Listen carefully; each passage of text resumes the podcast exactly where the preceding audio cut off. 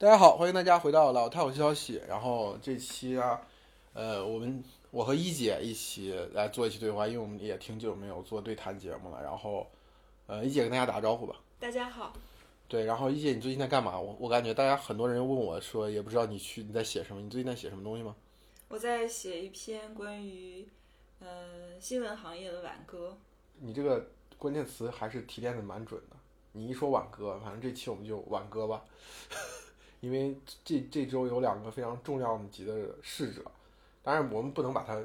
就是放在一起讲，我们还是讲其中的一位吧。另外一位可能我们可以作为一个参照系，我就讲讲左晖吧。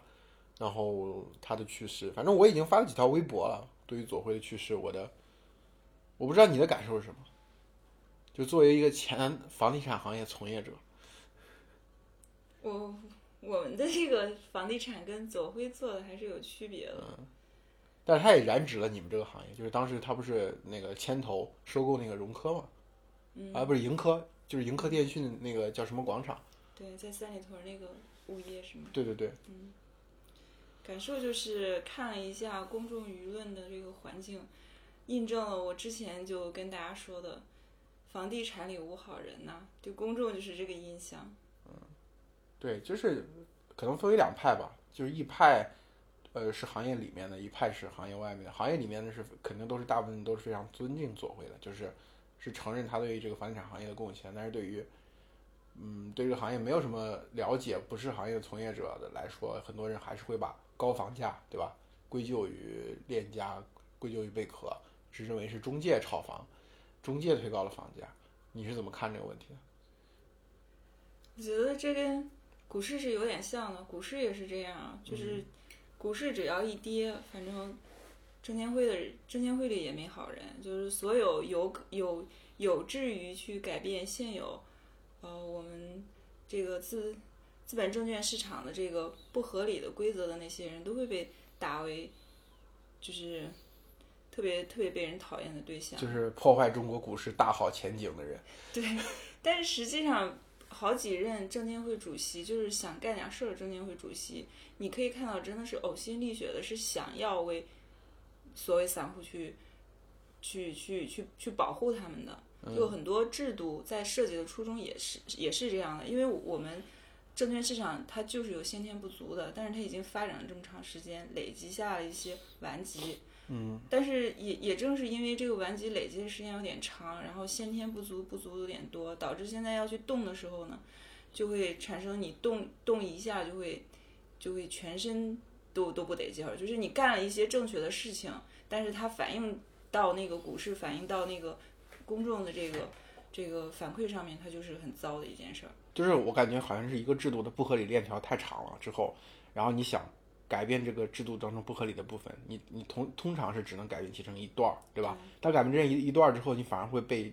人所唾骂，因为你从呃原有的逻辑来看，好像你为大家服务，但实际上的效果导致大家反而短期的利益受损，然后大家就会归咎于那个改革者。这就是为什么中国历史上的改革者都没有好下场的原因。对，我觉得股市可能比房地产还要更明显一点。对，所以其实只能动一段。对，其实就是我们过去所理解的一个一个改革者，通常意义是那种铁腕式的人物，他为了改革就是要赌上自己的全部身家性命，就类似于总理，什么为自己背口了一百背了一百个棺材，九十九个是给贪官的，一个是给自己的。就我们过去的对于这个行，对于是对于这个改革者的印象，可能就是你必须得做到这个份儿上，就是你要么就道德上毫无瑕疵，你就放弃一切的。这个这个这个很多的个人的利益，然后然后你以这种圣人的角色出现，而且在这过程当中你要用雷霆的手段、铁腕的手段，只有这种这种改革者到可能，而且当时也不行，就是类似于像王安石这种变法者，当时的口碑也不好，得过了几百年、上千年之后，让大家哦认可你当时的这个这个功劳。这个就是传统意义上中国的变革者是这样，但是我觉得左晖其实比较好的，就是他其实。是在一个现代社会当中，一个市场经济的这个环境条件下，它相对来说用一种它只改变这个链条中的一部分，让这一部分显得更加合理了，对吧？就是我们过去这些年看到的中介行业，在过去是一个非常鱼龙混杂，但今天还是鱼龙混杂。但是在这个鱼龙混杂当中，你相对来说有链家这样的机构，你相对来说是可以依靠的，对吧？它就是改变这个一小段，但是它改变这一小段呢，就遇到了我们刚才说那个困境，就是很多人是不认可你你改善这一小段，他们觉得你这是为有钱人服务的，对吧？有有为为资产者服务的，所以就还是不理解他。我觉得这是其实还蛮蛮可悲的一件事情吧。其实我觉得左晖跟就是我们我认为的那个改革者还是略有一些差别的。嗯呃，我觉得左晖实际上是一个，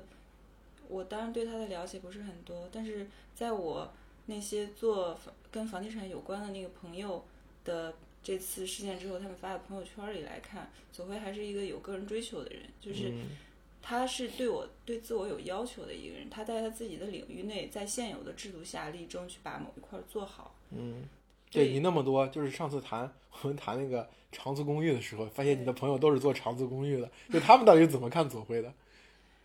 因为毕竟毕竟链家也有一部分长租公寓的业务嘛。就是在租赁市场，左晖大家是在房地产的租赁市场，左左晖是被大家认为一个老大哥式的人物。就是嗯虽虽然前两年是有那个就是胡锦辉的事件，嗯但是就是你哪怕你看胡锦辉最后他跳出来之后，他也没有就是在那个行业里面对对左晖有特别大抨击。嗯，那当然链当然链家在那个是链链家有个显著的特征，比如尤其在北京这个地方，嗯它在中介市场某种意义上可以称得上是控盘，尤其是有了贝壳之后，它又它又搞了一个类似于这个中介机构的联盟嘛，就是很多其他中介机构也在贝壳上运作，对吧？房源都是贝壳的，基本上就是其他的中介机构只能说啊，你去链家上看房，看完之后你来找我，我再去帮你去找到这套房子，就是链家的这个控制能力已经是统治级的，但是在租房市场其实很难，对，租房市场链家是没有这种统治级的作用的。所以有的时候我就觉得很多人把在租房市场上受的气撒到链链家身上，我觉得有点有点有点不一样，有点不对。然后还有就是比如说链家的这个中介费，就是很多人说不在北京二点五个点嘛，就很多人都嫌贵，觉得特别买房的手续费是吗？就是买卖房二手房的这个中介费嘛，一般都是这个买家出的嘛，就很多人觉觉得贵，但是我觉得实际上你你横向比较全球的话，这个中介费并不贵，甚至还是偏低的。可是问题就在于我们没有办法去横向比较我们国家的房地产跟其他国家。对对对，是这样，就是就是我刚才说这个链条太长了嘛，你改变其中的一部分，大家不会不会理解你、认可你，他会他会他会觉得整个房地产市场是对对，比如说对普通人、对穷人是不友好的。那你在这个里面做的再合理，他也不会认可你。我觉得这个事情其实你可以跟呃袁隆平的去世做一个比较，当然我不是认为左晖和袁隆平是可以相提并论的，他不是一个层面上的人物，对中国社会是不是一个意义上的人物？但是房地产行业和中国的农业有一个比较相似的地方，就是它都是某种意义上，虽然它是一个商品，但是它超越了商品的意义，它其实普通人的生存的需要的刚需嘛，对吧？尤其是城市生活，就是如果说过去的农村生活你不不太需要自己的房子的话，今天中国人都是已经进入了城市生活，都是现代的工业化的社会，那他一定需要房子作为他的一个生活资料，甚至是房子是某种意义上的生产资料。这这跟粮食就有有了一定的可比性。过去四十年时间，中国的粮食的产量翻的倍数可能只是几倍，但是中国的房地产是几何数量级的增加，就是人均的住房面积，在城区的住房面积。但是最后发展下来，大家所有人都会感恩袁隆平，感恩中国的这些为中国农农业做出贡献的这些科技工作者，但是不太会感谢房地产行业的人。就是你刚才说，房地产里面无好人，所有人都会骂他们。我觉得这本质上来说是怎么讲的？其实还是分配出了问题。就是粮食这个东西它，你吃再多，你能吃多少粮食呢？一个人也吃不了多少粮食，哪怕你就有浪费，你也吃不了多少粮食。所以当粮食，呃，这个供给从过去的缺粮食有要我们要挨饿，到了现在今天可以说就是我们的主粮供应自粮食自给率来说是个紧平衡，但是因为市场开放了嘛，我们可以进口到全世界各地各种各样的这种农产品啊、食品啊，所以大家觉得这个分配问题没有什么特别严重的悬殊，就是不会不会出现富人和穷人在吃这个问题上有特别大的悬殊，所以无差别的就是袁隆平院士的去世去世，所有人都会纪念他缅怀的。但是左晖呢，就是因为房地产市场的分配本身出了问题，所以你你哪怕把你的事情做得再好，大家也不会感激他。而且这这个问题不是说左晖一个人的，他是超越他这个个人的体验，他是所有人，包括那些今天在房地产市场已经消失的那些符号，没有人会，就是当然会有一部分人怀念，但是大部分人看见谁？谈见他，就是你为了我们的节目的安全，你就不要刨根问底了，就是房地产行业过去的一些符号式的人物，对吧？今天可能都消失掉。今天对于一个房地产人物来，我我觉得最高的评价就是毁誉参半，就是如果你得到一个毁誉参半的这个评价，我觉得就已经很好很好了。或者是能够被同情，我觉得也算是一个比较好的结局。对，我觉得左晖，我不知道你有注意到左晖，他最近几这些年接受采访的那些事情吗？没有，你可以跟大家讲讲。呃，我我觉得，就是你知道他得癌症这个事儿吧？嗯，在之前就知道了。对，但是好像因为我我得到的这个信息就会是癌症现在可以伴随人的寿命就是走很远，所以就会觉得，尤其是像他这样的人，可以得到比较充分的医疗救助，会觉得这个事情不会这样突然的发生。对，所以这个事情突然就在于大家过去都认为他那他的那个癌症已经得到了比较好的治疗吧，得到了比较抑制，因为现在中国的五年癌症存活率也也相对来说比较高了，而且像他像他这样，就几乎可以视视为拥有无限医疗资源的人，应该不会出什么太大问题。但是我听说好像是因为转移了，意外的转移发现到其他部位了，然后所以最后也就没有救过来。就是我知道这个事情大概有四四五年了吧，五五六年了应该，就是我刚刚开始报道。创业公司当时有一部分人，就是那时候自如模式刚刚开始兴起嘛，就是自如算是做的比较早的。然后那个时候其实链家这家公司嘛，它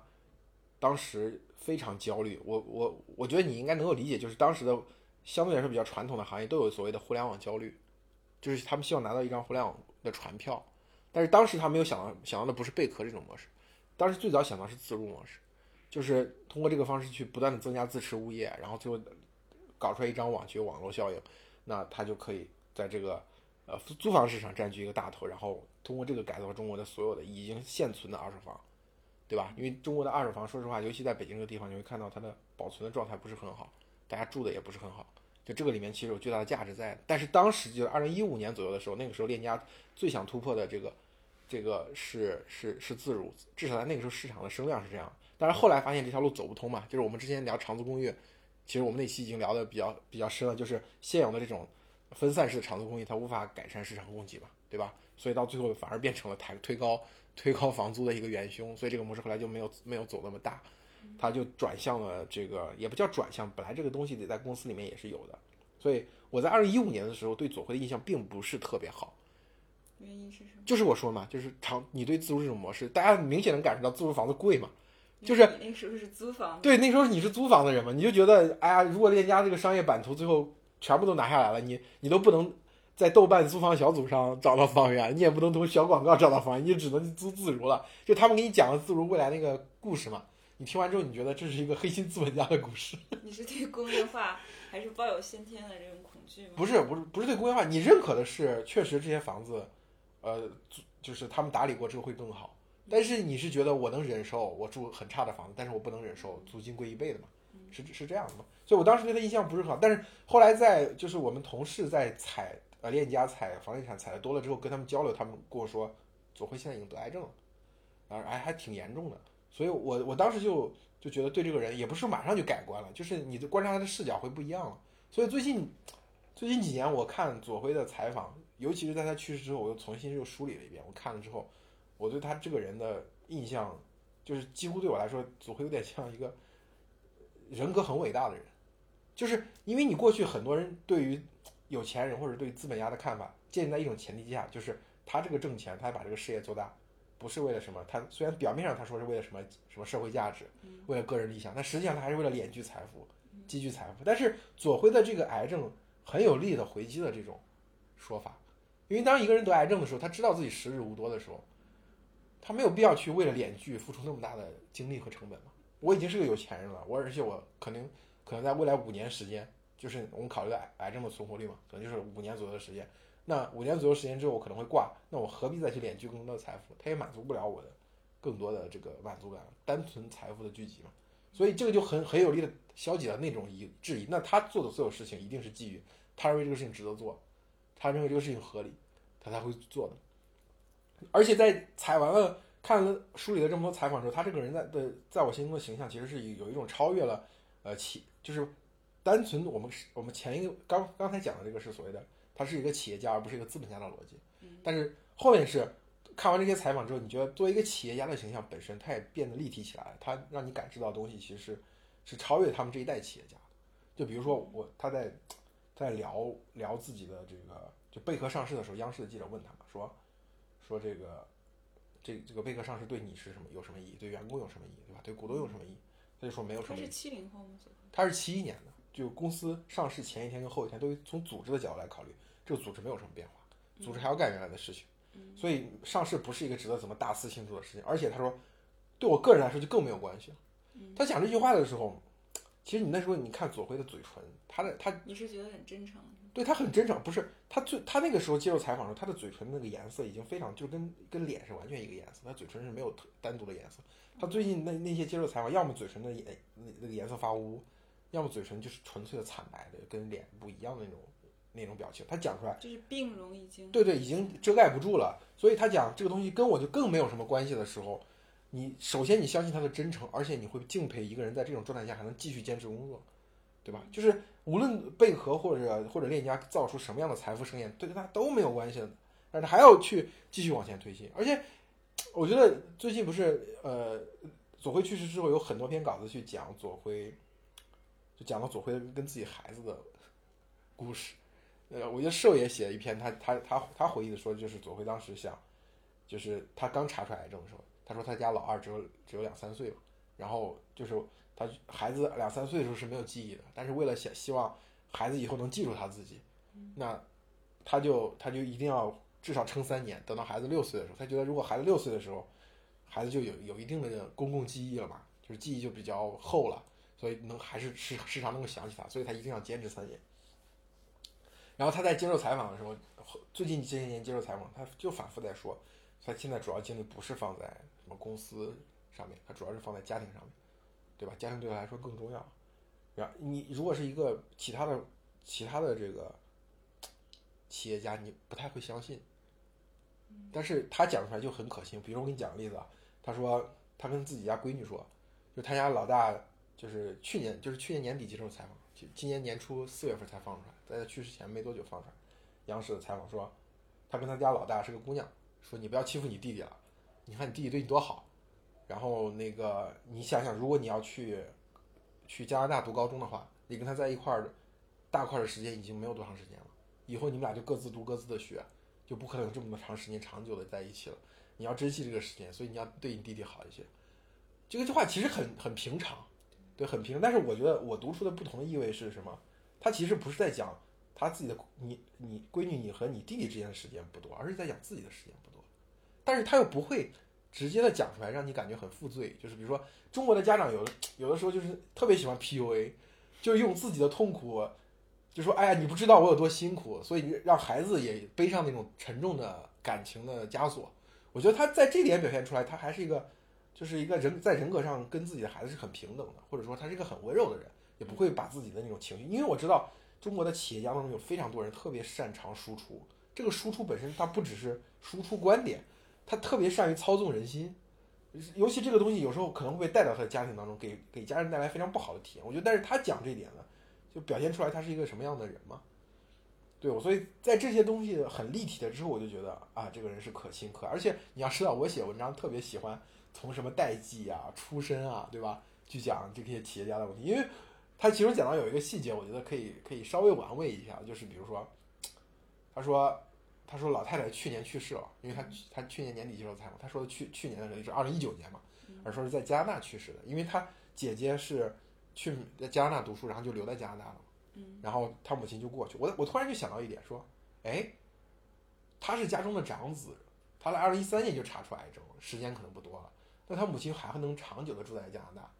然后我就脑补出一一一一出家庭大戏，我就觉得他母亲可能在很长一段时间里面都会更认可他姐姐那条发展路径。因为确实这脑补能力有点强。对，我但是我觉得这个事情是合理的嘛，就是你脑补这个东西是合理的。因为你比如说他二零零一年的时候刚开始做链家，他现在回他后他讲了很多他之前那个时间去做中介的那些。零几年开始做？二零零一年吧，应该是。对，就是说那个时候链家刚开张的时候，他已经是一个三十岁的人，他也不是说刚毕业的学生。三十岁的人，然后去做这个事情，嗯，他开始他说他也承认他自己做了很多不好的事情，比如吃差价，嗯，就是就是反正房价在高速增长的过程中，总有一些房东卖的价格会比较低一些嘛，想买的人会要的价格比较高嘛，就是中介会有吃差价这个事情。他说他早期也干过类似的事情，所以我觉得在那个时间点，包括之后的很长一段时间，他家老太太应该是不太会认可，就是他做这个事情，而相反，他姐姐是一个 去加拿大读书，可能是读 PhD 吧，读博士，然后后来又把老两位老人接到加拿大，就是就是我不知道你你能够理解不能够理解这种差异，在父母眼中，他有时候会评价孩子的，尤其是他说他，因为他父母好像应该都是西安的一个呃大学里的老师，学校的老师，就是学校老师更会认为通用读书这个事情去评价他，因为我觉得就是说左会，我就想起另外一个人程维，他们俩有一个共同点是什么？他们俩有个共同点是都是北京化工大学毕业，就是我们中国的大学生通常说的生化环材四大天坑，化学就是天坑中的天坑，就是在而尤其在那个时间点，可能真的毕业出来能找到的好工作很少。这也是为什么就像成为和和这个这个这个左晖这样的，就是中国最好的这个系统里面最好的院校出来，可能都要去干销售啊、中介啊这种通用型的岗位，就是完全放弃他自己过去学的东西。我觉得这个对于我一个学地球物理然后出来干媒体的人来说，我特我就特别有共鸣。之前嗯呃做选题的时候策划过一期关于七零后企业家的一个选题，嗯就七零后企业家其实他是有一些特征的，尤其是你你七零稍微往后一点，他上大学的那个年纪，刚好碰上那个特殊时期，这对他在之后毕业之后的这个人生选择上是非常有差别的。特殊时期指的是八十年代末呀，就是他他们说他们跟自己的师师兄会比较明显，跟师弟那些还好，因为师兄那那那个那个对比就会是他们上上就往上的那些届会更喜欢文科，就是那种白衣飘飘，然后诗与远远方，就就是浪漫主义色彩极其浓厚。到他们的时候就突然就更关注他们自身哎。我就说你要你你，我明白了，咱俩其实说的不是不同行业。就如果从房地产行业来说，你说这个真的太成立了，就是就是比左晖更早那个，主要是可感觉好像是五零后和六零初。对，呃，孙宏斌是哪一年的？孙宏斌应该是六零后。对，曾孙经上过大学？哎呀妈呀，人家五大知名校友，他不是哦有那个对对对段子吗？就他上的是他上的是武是那个武汉测绘学院嘛。对对对，武汉作为后来武汉作为学院呃就是并给武大了，他他被邀请回去，就是就跟雷军一样，邀请作为武大知名企业家校友。然后他就说：“我还不知道我是武大校友，然后让武大人很玻璃心，你知道吗？” 对他们，我觉得是这样的，就是呃，对于房地产行业，你比如说之前什么万通六君子啊，嗯，呃，在更早之前，甚至包括王石，对对，他们那个他们那个年代确实是是这样，就是包括宋卫平，我觉得最最典型就是你说那种什么有我有人文文科思想那种所谓什么理想主义啊，就那种东西，在宋卫平身上是特别明显的。嗯，但是我觉得呃左晖其实还不太一样，就是对，所以我才说他在七，如果说用代际分析的话，在七零后企业家，尤其是在房地产这个行业里面，他其实算是一个，就是为什么被大家尊重的一个人，他算是一个不那么一样的一个人，在这个群体里。就是那些理想，就是就是怎么讲呢？就是比如说宋卫平啊、王石啊，还有更早的像关头六君子，他们还是挺擅长输出的嘛，嗯，就输出自己的价值观。他是我讲的，我觉得跟左晖是对立面。是吗？还不一样是吗？对，我觉得左晖就是我刚才举举那个例子，就是他不会把自己的个人的经历传奇化，他有点像互联网行业的七零后。互联网行业典型七零后谁？马化腾，然后这个叫叫什么？这个陈天桥、丁磊，嗯，是是这这些人。我觉得你如果如果放到把他们放到互联网行业来去理解的话，他们他们跟雷军，雷军是所谓六零后的最后一个人嘛，嗯，有六零后企业家当中的最后一个人，他是六九年的。他们他们雷军和雷军之前的企业家会把个人经历传奇化。你看雷军，雷军的故事就很传奇。然后在小米里面，大家也都耳耳熟能详的，详的知道雷老板的那些传奇，什么中关村的第一代大神啊什么。然后后来他妈四四十岁这个中中中年危机的时候创办了小米，怎么怎么这些这些传奇化的故事都有都有。然后更不要说老马，对吧？老马是六四年的嘛，对吧？他们这是典型的六零后。他们这些七零后呢，其实是不太注重于讲自己的故事，但是会讲公司的故事，嗯，对吧？一个公司一个行业，对吧？是要要要要要怎么变化？我觉得左晖其实对左晖的这个理想主义或者左晖的这个这个人文情怀，其实是我这个行业要往哪里去。然后更早那些地产行业的五零后是讲中国向何处去，就他们的关怀是是所谓的有一种普世的，甚至是全中国的这样的这种这种感觉。就是他们会个人往后缩了，对就没有像前一代企业家一样那么积极的、那么热切的想要去表达自己。但是我觉得他比八零后好的是，他没有缩的那么好后，就他要自己反复的为这个行业站台，讲这个行业的代言。我觉得这点上，雷军反而更像七零后，就是雷军会讲很多我们这个手机行业啊，对吧？科技行业需要做什么东西，这个总会也会经常讲，他要坚守这个行业的一些价值观，对吧？把这个行业变得更好。但是你比如说你要你要说再往后，八零后企业家张一鸣、王兴成为他们，他会会退得更后，他们甚至一开始都不愿意承认自己做的产品有价值观，嗯，对吧？我我我我我我我最近不是完全不愿意被描绘。对，完全不愿意被描。绘，就是不要被，也不要被外界所知悉，也不要被解被解读。对对，他们是完全不行。但是左晖，我觉得他们这代人，我觉得跟他比较类似的是，有两个人可以会跟他比较像，一个是速滑，就是快手的嗯呃老板，一个是龚宇，爱奇艺的老板嗯。龚宇有一个有一个小的片段，我我记得非常清楚，就是说爱奇艺搞什么年会嘛，他们经常会有些年会，然后年会的时候会有很多明星到场，到明星到场的时候会安排桌子，每个哪个明星坐在哪一位。这个问这个事情本来是个小事，是在很多人看来可能会是小事嘛，很多企业家来看是个小事，然后会安排给员工做就行了。但是龚宇不会，龚宇会绕着桌子转，就看这个牌子是不是没有把一些人放对位置。比如说明星哪个跟哪个之间关系好，对吧？他们更喜欢坐在一起，谁跟谁可能有一些往事，就最好就不要坐在一起了。他就把那个牌子会调一调，知道吗？我觉得这个复杂。对，我觉得这个细节，我觉得这个细节是特别好的。但是就是就是，我觉得我觉得他们就属于那种心内心比较缜密、比较敏感，但是又不会把它表现的非常，就像六零后企业家或者五零后企业家那种，哎呀，就是人类啊、世界啊、中国呀，就拿一些大符号出来讲一个理想主义的故事。星化了，那一代的企业家其实是有明星化的这对，所以在这点上，我就觉得我还是就是把公不是把公寓 讲公寓讲，把走回置于这个企业家这个脉络当中的时候，你会觉得啊，他真的还是个挺立体丰富的人，而且是他们当中的代表。其实在，在其实在，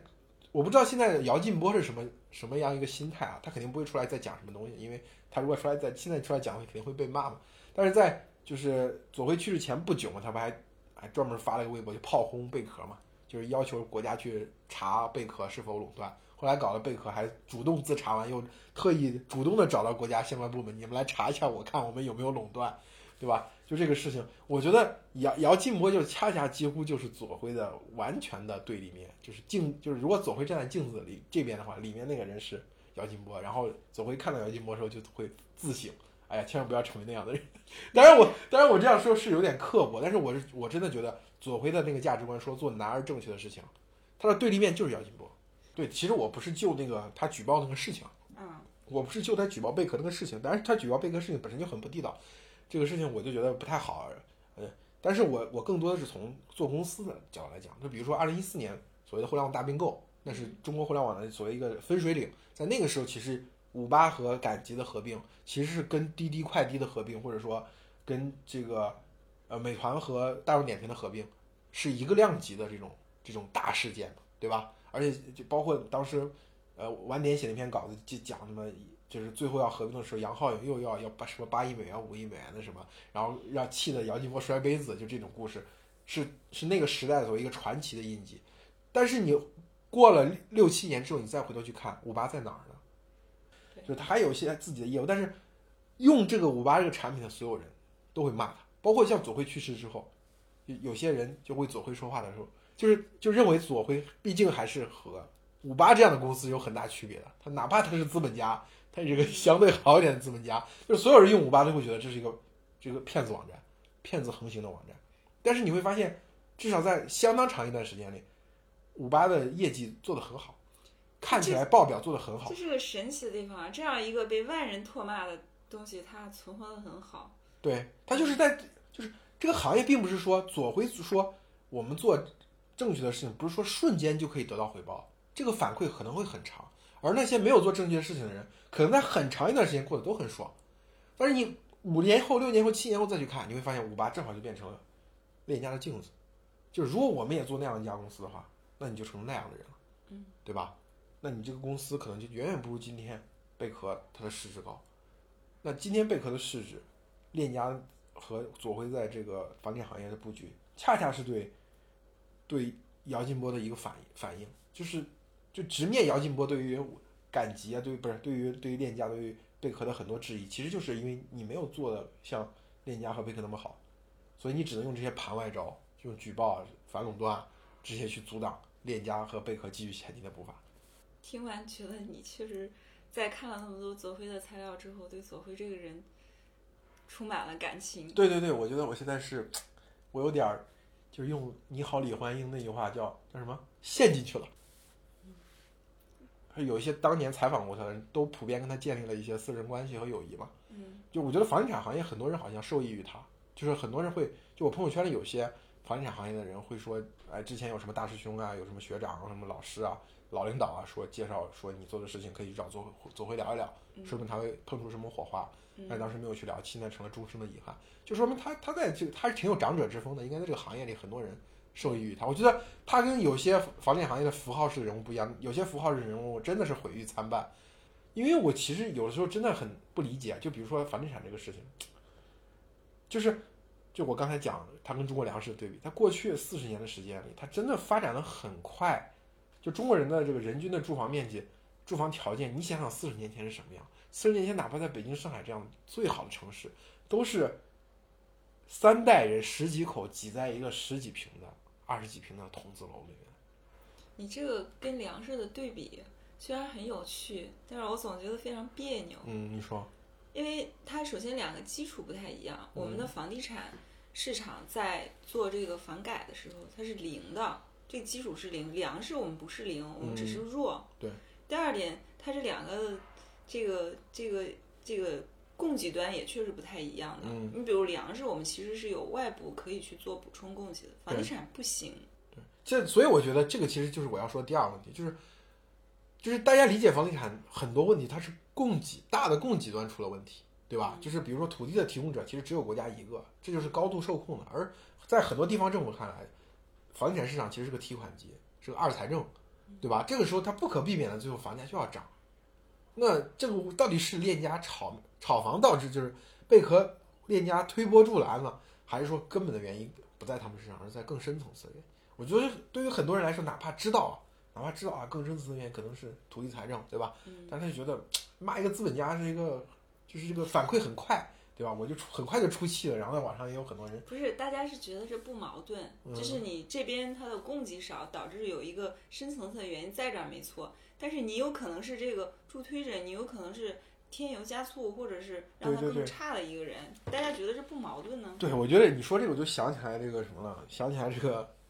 孟小苏，就是和几位大人物一起写过那个什么走向繁荣的战略选择，对，对他讲他讲房地产行业的时候，他讲过一个一个很有趣的比喻，叫我们中国中国对于房地产这个行业是一种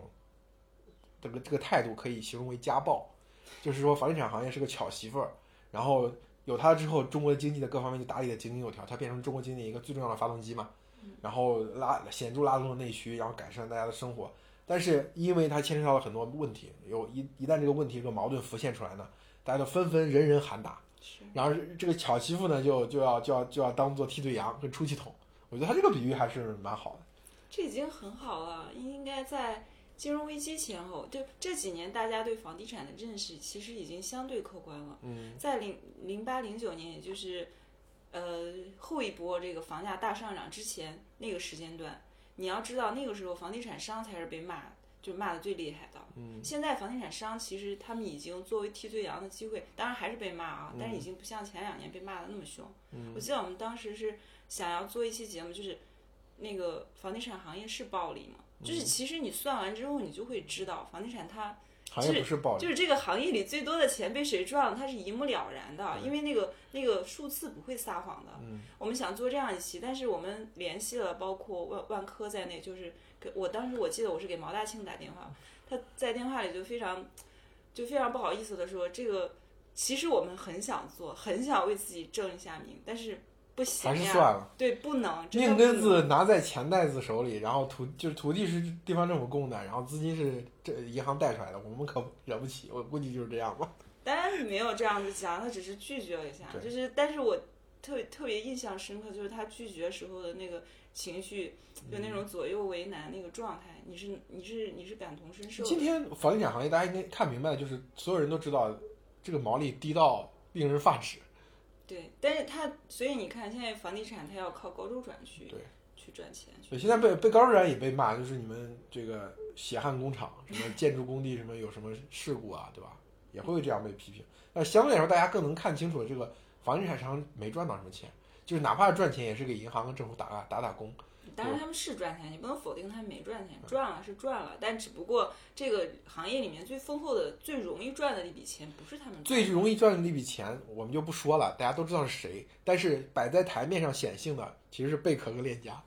就是你今天看嘛，对吧？确实房地产几大房地产商、头部房地产商加到一起，点五就是你拿走了，对加加起来这个市值合计到一起也没有链贝壳的市值高，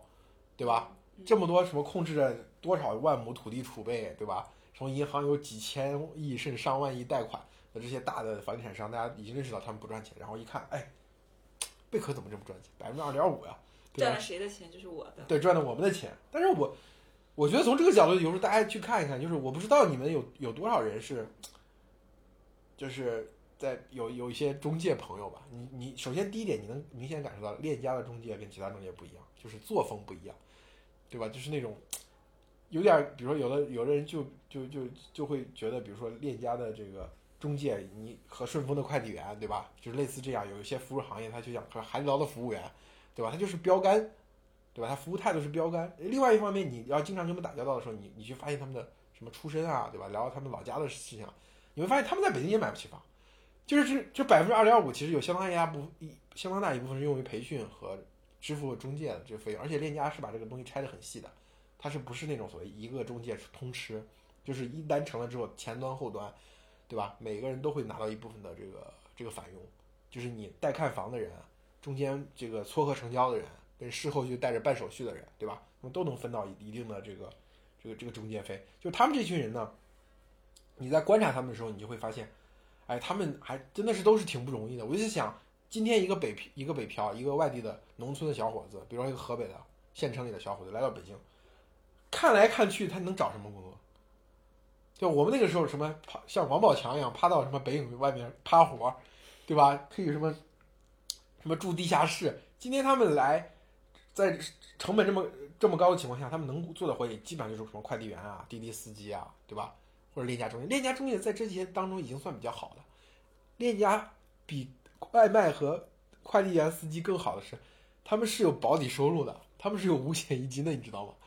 对，而且就是工作的环境没有那么危险，不像你骑着电瓶车，当然他们也骑电瓶车，中介都骑电瓶车，但是那个工作强度就没有那么紧张，他们的安全系数也会高一些，而且他们穿着西服吧，你怎么说？有的人说哎是中介风，但实际上我觉得还算是衣冠楚楚，然后有固定办公地点，然后工作不会那么紧张，然后是有又有基本工资、五险基金，然后又可以拿返佣。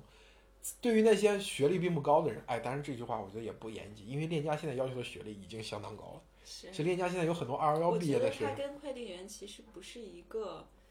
嗯，一个群体。就是真正在链家待久的人啊，你会发现，确实你说他们跟快递小哥和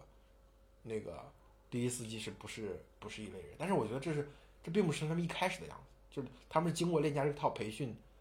呃，晋升竞赛的体系磨合时间久了之后，最后都变成我觉得算是另另算是体面的职场人士吧。